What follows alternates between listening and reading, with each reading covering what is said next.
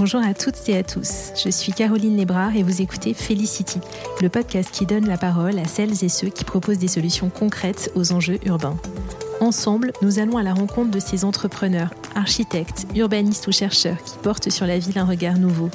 Habitat, transport, solidarité, environnement, ces urban hackers ont réponse à tout et vont vous surprendre. Bienvenue, la félicité en ville, c'est par ici.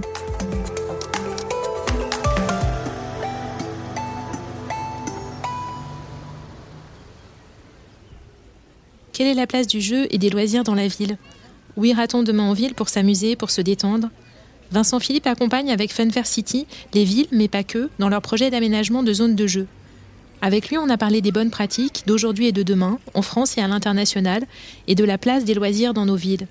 Des jeux et des villes, c'est parti. Avant de laisser place à l'épisode, je voudrais vous parler de la newsletter et de la communauté Magma. Magma, c'est un concept unique d'intelligence service. Magma déniche les tendances business en croissance les plus prometteuses avant qu'elles explosent et explique comment capitaliser dessus. Il restitue ces tendances sous forme d'une newsletter hebdo, avec des thèmes différents à chaque fois, mais toujours très documentés. Ça se lit facilement, et que vous soyez start-upper, consultant, salarié dans une entreprise ou membre d'une collectivité, c'est extrêmement instructif sur l'évolution sociétale et les nouveaux marchés ou positionnements à saisir. Vous accédez aussi à une communauté avec la possibilité d'interagir avec d'autres membres par tendance. J'ai été abonné à Magma et je les ai contactés pour leur demander un code promotionnel pour vous. Si vous souscrivez avec le code Felicity, 50 euros sera déduit de votre abonnement annuel. Allez voir, c'est themagma.co.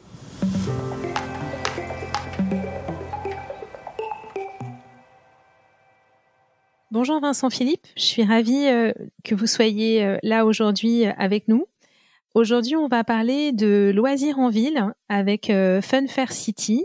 On va parler euh, de l'activité euh, de Funfair City. On va parler également d'exemples de villes qui ont particulièrement bien traité ou traité de manière originale les loisirs en ville. Mais avant tout ça, je vais vous laisser vous présenter. Bonjour euh, Caroline, merci beaucoup pour euh, cette invitation. C'est un, plaisir de vous rejoindre et d'aborder ce, sujet qui me tient à cœur. C'est un sujet que j'étudie maintenant depuis euh, quatre ans avec Funfair City. voilà, je vais me, présenter en quelques mots. J'ai un, on peut me voir un petit peu comme un comme un double profil. D'un côté, je suis aménageur urbaniste, donc j'ai une formation d'ingénieur architecte sur la question et une pratique de 12 ans maintenant de, de métier sur l'aménagement dit opérationnel de la ville mais depuis euh, depuis l'enfance, et je suis un peu resté un grand enfant pour ça, je suis toujours autant passionné du monde du loisir, du divertissement en général, des attractions, euh, des grands parcs, des manèges, de beaucoup de choses de ce type-là. Ça m'a jamais quitté. Et il y a quatre ans, j'ai essayé de réunir un peu les deux univers. Ça a donné Funfair City, et c'est une manière de rapprocher mes compétences sur la ville de ma passion pour l'univers des loisirs et d'essayer d'apporter un autre point de vue sur les villes à travers des lieux de loisirs, de divertissement, d'expérience en général qu'elles peuvent euh, qu'elles peuvent apporter. Voilà. Donc ça a commencé par euh, par un blog, par des réseaux sociaux pour euh, sourcer un petit peu de l'information, faire de la veille, prendre des, des, échanges, des contacts pour discuter, aller plus loin. Et ensuite, c'est tout un réseau d'outils, une cartographie, un dictionnaire pour savoir de quoi on parle. J'essaie d'avoir une approche en grande partie basé sur le lieu, donc plus le lieu que, que l'usage. Euh, donc à partir du moment où ça génère un lieu fixe ou, ou, temporaire, hein, ça peut ça peut être différent, mais la question du lieu va vraiment m'intéresser en tant que lieu urbain et donc cette pratique de, de l'aménagement. Et euh, j'essaie d'avoir une vision très décloisonnée sur euh, différents types de loisirs, loisirs sportifs, loisirs purement on va dire récréatifs, fun, loisirs culturels, euh, voilà, toute une approche assez assez vaste, tous les lieux de la ville, toutes les expériences pour multiplier les opportunités de, de loisirs dans la ville. Voilà à peu près en quelques mots pour pour me présenter. Merci beaucoup. Alors votre blog, est-ce qu'il est toujours actif? Et si oui, ou est-ce que à quelle adresse est-ce qu'on peut le consulter? Alors le blog donc s'appelle Funfair City, il est joignable facilement avec l'adresse funfaircity.fr. Je suis également disponible, euh, joignable sur les réseaux sociaux, euh, sur Twitter euh, Funfair City, sur LinkedIn également en me recherchant avec Vincent Philippe Funfair City. J'ai démarré un compte YouTube et, Instagram également, mais qui sont pas encore très très alimentés. Mais voilà, c'est assez avec Funfair City en recherchant Funfair City sur sur Google, on peut assez facilement trouver le trouver le site et ensuite s'abonner à à la mailing list pour être informé de tous les tous les nouveaux articles et notamment les, les bilans mensuels de, de veille d'actualité que que je publie. Alors avant, vous nous parliez de d'exemples de villes qui vous semblent euh, intéressantes de mentionner sur le traitement euh, des loisirs, qu'ils soient sportifs, récréatifs, culturels ou autres. Est-ce que vous pouvez nous préciser finalement le type de d'études ou le type de prestations que vous pouvez mener pour des villes, si je comprends bien le positionnement de Funfair City? Effectivement, euh, de mon approche d'aménageur et d'urbaniste fait que voilà le monde des collectivités est un monde que, que je connais, que je pratique.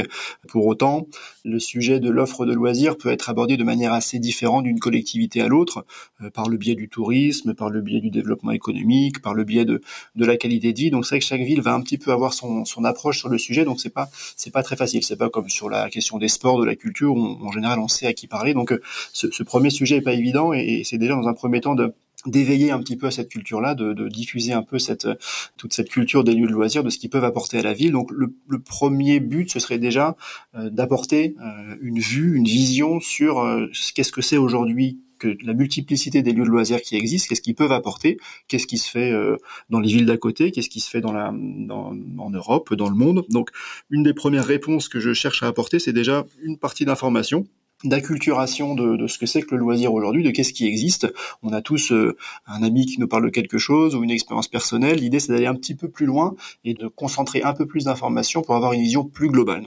le premier point que j'essaie d'apporter, c'est ça, diffuser une culture des loisirs et du divertissement à travers les lieux qu'ils peuvent occuper dans la ville. Ça, ce serait un, premier point. Le deuxième point, ce serait de pouvoir accompagner des projets euh, de conception d'ensemble, d'intégrer une équipe de conception euh, d'urbanisme euh, sur des sujets particuliers, en particulier du commerce. Hein. je pense qu'on parlera un, petit peu de ça après parce que les thématiques commerciales et loisirs sont assez liées aujourd'hui.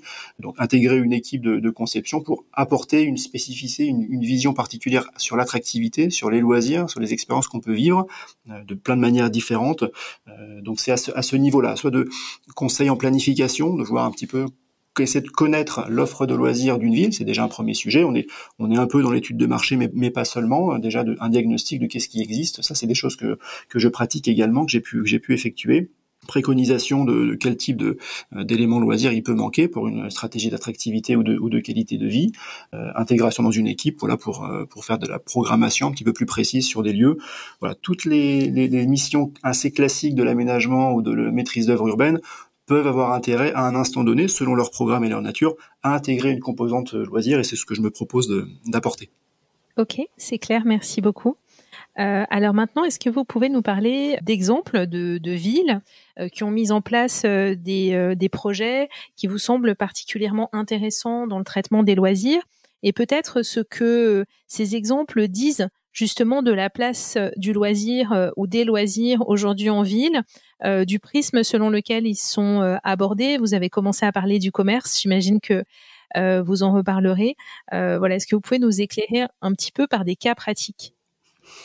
Alors effectivement, les, loisirs, il y a plusieurs manières de les, de les voir et de les, et de les mettre en avant. Le premier, ce serait déjà euh, ce côté prise de conscience. Qu'est-ce qui existe aujourd'hui dans, l'offre loisir et comment on peut le mettre en avant? Euh, Les loisirs, c'est quelque chose d'assez spontané. C'est pas quelque chose qui est planifié comme d'autres équipements peuvent l'être. Donc, c'est un développement qui, dans un premier temps, va pas forcément avoir besoin de l'action publique pour se créer. Un opérateur loisir, une personne qui a une idée, va chercher un financement, un business model, un lieu pour le développer, et ensuite il va se lancer. Il va, et c'est ce qui peut expliquer qu'on peut avoir beaucoup de beaucoup d'offres de manière un peu informelle dans des périphéries commerciales en fonction fonction des bâtiments qui ont été trouvés, des choses qui aujourd'hui sont pas forcément très qualifiées, mais qui, visent un petit peu à changer. Donc c'est ce qui peut expliquer un peu le paysage loisir qu'on peut avoir aujourd'hui. Ensuite, il y a la manière dont on va le montrer. Et là, l'exemple de, de l'Office du tourisme de Bordeaux est intéressant. Quand cet Office du tourisme est passé d'ampleur communale à une ampleur métropolitaine, ils sont allés chercher forcément quelles étaient les offres euh, loisirs divertissement de toute, de toute la métropole et plus seulement le centre historique de Bordeaux qui était initialement le, le, le, focus à peu près, à peu près naturel. Et donc en, en faisant ça, ils, sont, ils ont découvert découvert, façon de parler, euh, toute une offre qu'ils ont cherché à, mise à mettre en avant avec euh, le recensement de différents types de loisirs, un petit peu comme euh, la manière dont je peux le faire sur le blog avec les cartographies, sur euh, les salles d'escalade, sur euh, les escape games de la de la métropole, sur les loisirs atypiques comme des jeux immersifs, une vague de surf, une soufflerie de chute libre pour simuler une, une chute libre en, en, intérieur. Ils ont fait ce recensement et cette mise en avant sur les activités qu'on peut faire au même titre que les activités de, de type événement, festival qu'on peut avoir, que les promenades plutôt dans la nature, euh, les grands cheminements autour de la métropole, euh, les refuges périurbains qu'on a qu'on a à Bordeaux. Euh, donc voilà, il y a cette mise en avant de, à un même niveau que d'autres d'autres composantes de, de, des loisirs locaux. Ça c'est un premier un, un, premier point, un bel exemple de comment une, collectivité peut mettre en avant cette offre de loisirs pour ses habitants. Voilà, ça c'est un premier point. Ensuite, il y a l'accompagnement qui va aller un petit peu plus loin. Là, c'est l'exemple de Grand Paris Sud, euh, du côté de, de Évry, euh, en, banlieue, en banlieue sud de la, région parisienne, où là, euh, le territoire est allé un petit peu plus loin, puisqu'ils ont, là encore, via l'Office du tourisme, essayé de, de, créer un groupe de travail qui est un petit peu plus loin sur l'accompagnement des loisirs, sur la manière dont ils pouvaient plutôt travailler ensemble. Donc, avec des principes de, pas de billetterie commune, on n'en est pas encore là, mais d'avoir une sorte d'offre promotionnelle pour engager un petit peu les, les, visiteurs à passer d'un loisir à l'autre, à découvrir un autre univers euh, par le biais d'affichage, par le biais d'événements, par le biais d'offres promotionnelles. Donc c'était une démarche intéressante de ce de ce territoire pour là encore prendre conscience de ce que les loisirs peuvent y apporter et de les mettre en avant. Voilà, ça c'est ça c'est un autre point intéressant. Euh, donc j'avais pu animer un, un, webinaire avec eux sur les sur les tendances actuelles et j'ai trouvé ça vraiment intéressant, cette ce lien entre le territoire et son offre de loisirs pour essayer de trouver ici une identité. Euh, c'est un territoire qui, de ce point de vue, en termes d'offres touristiques, est un petit peu coincé en, en dessous de Marne-la-Vallée et Disneyland. Donc c'est vrai qu'en termes de loisirs, c'est pas forcément évident d'exister par rapport à ça. Donc ils ont ils ont essayé de, de trouver de recenser l'offre l'offre de leur de leur territoire et de la mettre en avant. Donc ça c'était assez assez notable. Aujourd'hui, voilà, c'est deux exemples hein, pour pas en citer en citer trop. Ensuite, c'est vrai que euh, on assiste à des démarrages. Hein, il n'y a pas très très longtemps, euh, c'est la métropole de Lyon qui euh, qui via son service de développement économique cherchait un, assistant à maîtrise d'ouvrage pour pour l'accompagner sur cette compréhension des loisirs dits marchands, hein, des loisirs des loisirs commerciaux qu'on peut qu'on peut trouver. Je pense que là, c'est dans une logique un petit peu de, de, régulation parce que les projets sont nombreux et à un moment la collectivité cherche à aller un, un petit peu plus loin, à mieux comprendre. Euh, donc, euh, donc elle a, elle a cherché à, lancer ça. Ensuite, je crois que ça a été attribué, mais euh, je pourrais pas, sais pas beaucoup plus pour le, pour le moment. Mais on sent qu'il y a une, une, volonté, une démarche quand même d'aller dans la compréhension de cet univers-là pour proposer des choses qui sont opérantes, qui puissent fonctionner sur le long terme. Il n'y a rien de pire qu'un projet de loisir qui va qui va plus fonctionner au bout d'un an. Euh, c'est beaucoup de gaspillage, vrai, une vraie difficulté d'image, euh, donc le risque est important et je pense que certaines collectivités cherchent à, euh, le maîtriser en, comprenant mieux ce phénomène et, sur un point comme ça, je peux effectivement, je peux effectivement les, les appuyer. Ok, merci. Et au niveau international, est-ce que vous avez en tête des villes qui ont mené des projets ambitieux d'aménagement autour des loisirs? Un exemple qui va qui va venir assez assez spontanément en tête, euh, c'est un projet qui a, qui a donné beaucoup d'images euh, sur les sur les réseaux ou dans la presse, euh, sans forcément qu'on aille beaucoup plus loin dans la compréhension. C'est cette fameuse centrale d'incinération de, de, déchets de Copenhague qui accueille une piste de ski en extérieur sur son toit. Ça, c'est un projet vraiment intéressant qui, remonte à, pas mal, d'années. Hein. C'est l'architecte euh, Bjark Ingels de l'agence euh, mondiale Big euh, qui en est à l'origine, en réponse à une consultation sur un ouvrage qui est normalement plutôt repoussant. Hein. Un, incinérateur de déchets, c'est quelque chose qu'on n'a pas forcément envie d'avoir à côté de chez soi, donc il va plutôt s'installer dans une zone industrielle, plutôt à l'écart d'une ville. Et, là, il y a un contre-pied énorme qui a été pris d'en faire une véritable destination, vraiment désirable avec euh, avec de la hauteur, avec du sport, avec euh, des activités plutôt à record. Hein. Je crois que le, record du monde du, euh, mur d'escalade extérieur a été battu ici puisqu'on a sur 90 mètres un mur d'escalade à flanc de à bâtiment. il y a de l'animation avec un bar au sommet, des cours de ski, une promenade qui peut se faire de manière libre à, l'étage en, montant tout en haut tout en haut de l'ouvrage. Et c'est une piste de ski euh, euh, qui utilise ce qu'on appelle la technologie de piste sèche. C'est pas une piste réfrigérée, climatisée comme on peut avoir euh, dans d'autres sites européens. Là, on est sur une sorte de, tapis spécialement adapté, spécialement conçu pour offrir la, résistance nécessaire et simuler au mieux possible la neige mais ça consomme pas du tout d'énergie. Donc euh, euh, c'est ça qui est intéressant. Donc on a un lieu euh, qui va être qui va être éco-responsable, qui va être une manière différente de, de faire vivre la ville, d'offrir un point de vue et de créer une destination importante sur un, une partie de la ville qui pour le coup initialement était tout à fait tout à fait repoussante. Donc c'est un c'est un exemple très intéressant qui qui mérite d'être d'être regardé. Alors effectivement, je ne connaissais pas cet exemple et je le trouve intéressant par euh, le fait de coupler euh, la dimension loisir avec euh, une autre fonctionnalité. Et c'est vrai qu'on n'y pense pas spontanément, en tout cas. je ne sais pas si c'est l'avenir du traitement des loisirs en ville, mais justement, j'avais une question à ce sujet. quelles sont les grandes tendances que vous pressentez dans la manière d'aborder les loisirs en ville? Aujourd'hui, c'est vrai que euh, l'offre la plus importante en quantité, en diversité qui arrive euh, en ville sur la question des loisirs vient de l'évolution des, lieux de commerce. Donc effectivement, c'est important d'en parler. On peut pas éluder complètement euh, complètement ce fait. les grands centres commerciaux sont en pleine restructuration, en pleine évolution. des salons comme le Siècle très récemment ou le MAPIC le montrent bien. L'intérêt des, grandes foncières pour les pour les enseignes de, de loisirs on a des centres commerciaux euh, qui ont moins d'occupants magasins qu'avant, euh, qui souffrent un petit peu d'une perte en, fréquentation avec euh, l'opposition au commerce en ligne. Donc il y a une véritable recherche de, recréer des lieux de vie, des lieux de passage, des lieux d'attraction sur la base de nouvelles activités.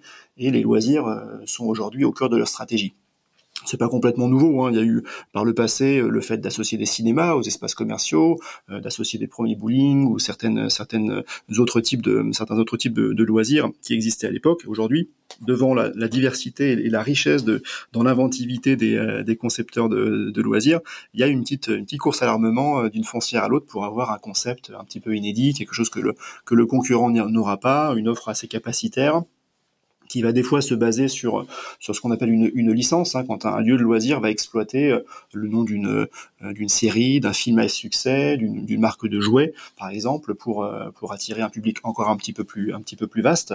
Donc aujourd'hui, c'est voilà, c'est une composante très très importante de, de, de l'arrivée des loisirs en ville parce que ces lieux de commerce ont des cellules à disposition, ils sont parfois prêts à faire un, effort financier pour pour accueillir une activité de loisir de manière à avoir une offre importante et de renouveler clientèle qui sinon peut-être ne viendrait plus ou viendrait moins. Donc euh, un peu au même titre que la restauration. On voit que ces, lieux de, grands lieux de commerce évoluent aussi sur la question de la restauration. Donc c'est vrai que ça c'est euh, un élément important euh, dans l'évolution et je pense qu'on est on est au dé, c'est pas nouveau, mais euh, ça a pris une dimension assez différente. Et si c'est sûr que la partie émergée de l'iceberg, qui a pu être un projet comme Europa City, euh, qui était euh, très orienté loisir et qui a été stoppé en 2019, la partie immergée de l'iceberg montre que tous les grands projets de centres commerciaux, qu'ils soient neufs ou qu'ils soient en renouvellement, et beaucoup sont en renouvellement, intègrent tous une offre, une composante en surface importante de, de loisirs. C'est très intéressant et ça me fait penser en termes de parallèle euh, à l'aménagement des centres-villes, euh, puisque euh, la préoccupation des villes et des chambres de commerce est d'attirer de plus en plus de, de personnes en centre-ville pour assurer la sauvegarde des commerces de proximité. Est-ce que, à votre connaissance, certaines villes ont des stratégies visant à utiliser les loisirs pour justement, de la même manière que les centres commerciaux, attirer le public dans les centres-villes.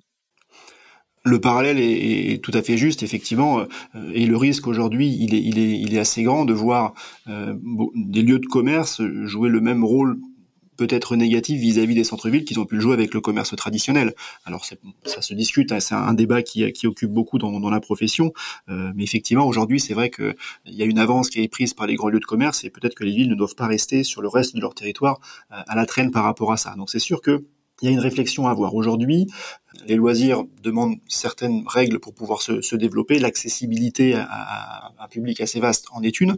Et c'est vrai que du coup, on a, on a une, une, un parallèle important entre, entre commerce et, loisirs sur l'accessibilité, euh, sur la capacité de se stationner. Euh, c'est encore marquant aujourd'hui. Hein, c'est un sujet qui évolue, qui évolue beaucoup. Mais en tout cas, c'est euh, c'est toujours une, grande difficulté, la, qualité des locaux qu'on peut trouver, la taille, euh, la hauteur sous plafond. Donc c'est très très lié au, au, type de, au type de loisirs qui peuvent s'y installer. Mais par exemple, on peut trouver euh, toute une granulométrie dans l'offre de loisirs de petites surfaces qui trouve tout à fait sa place en ville et qui peut être encouragée euh, sur des formats de type escape game, des formats de, de, de type salle de quiz, des bars qui vont être aménagés, des bars à améliorés. On va trouver de plus en plus d'expériences d'expériences loisirs.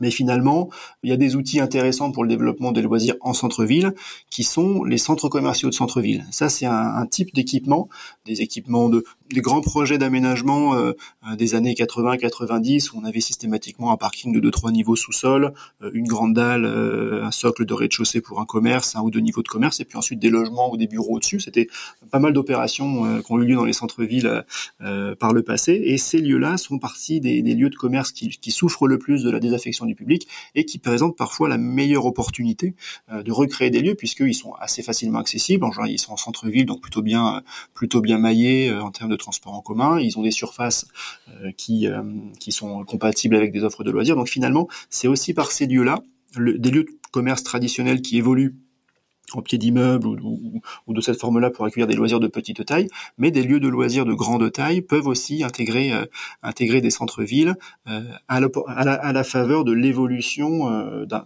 petit centre commercial de centre-ville qui ne trouve plus ses clients et qui peut se donner une nouvelle vie avec ça. Et ça, il y en a quand même pas mal dans des villes notamment notamment petites et moyennes où certains magasins n'ont plus leur place ici, ils s'y retrouvent plus, ils n'ont pas de pas assez de clientèle et le propriétaire du centre cherche d'autres activations d'autres animations pour faire venir le public. Hein. Donc il y a un sujet euh, à l'étude à Pau euh, actuellement. D'autres villes ont ces raisonnements-là également, et donc c'est une, dynamique intéressante pour replacer un peu ces lieux en centre-ville et d'utiliser euh, les loisirs comme voilà comme capacité d'attraction et de, dynamisation des, des centres-villes. Tout à fait, c'est possible à travers ce type de construction. Parfait, merci pour ce tour d'horizon des, des, loisirs en ville. Alors j'avais euh, deux dernières questions. Est-ce que vous avez des livres à nous conseiller, qu'ils soient euh, sur le sujet euh, spécifique des loisirs ou pas? Alors il y a un livre qui vient me, qui me vient spontanément à, l'esprit, un livre qui avait été publié par l'agence d'architecture Zundel Christea qui s'appelait Time to Play. Zundel Christea, c'est l'agence qui avait conçu, alors c'est des images aussi qui ont beaucoup circulé, ce fameux pont, pont gonflable trampoline au-dessus de la Seine à l'occasion d'un appel à projet, euh, ils avaient publié le Bouncing Bridge, euh, qui était une sorte de pont trampoline sur une structure gonflable. Euh, donc ils avaient publié ça et ils ont réussi à le mettre en partie en application sur une attraction du Futuroscope, il y a deux ou trois ans, je crois. donc ce principe de, de, l'élément gonflable avec trampoline.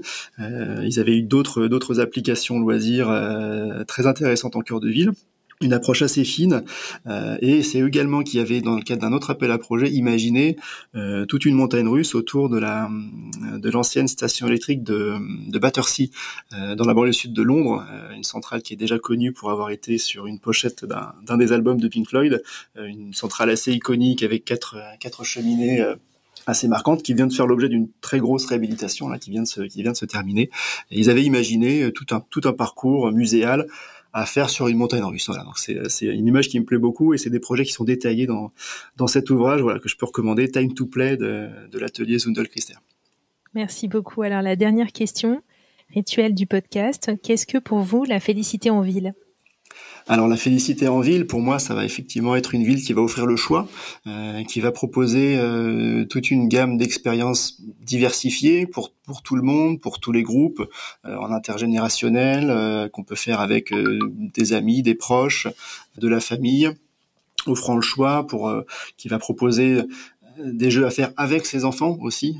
trop souvent, les lieux de loisirs sont un petit peu trop orientés et vont, vont ne vont pas permettre euh, aux parents de jouer avec les enfants. Et donc les aires de jeu, bah, les enfants, les parents vont s'asseoir à côté, les enfants vont jouer euh, dans les parcs d'attractions qui peuvent être indoor, il y a ça aussi.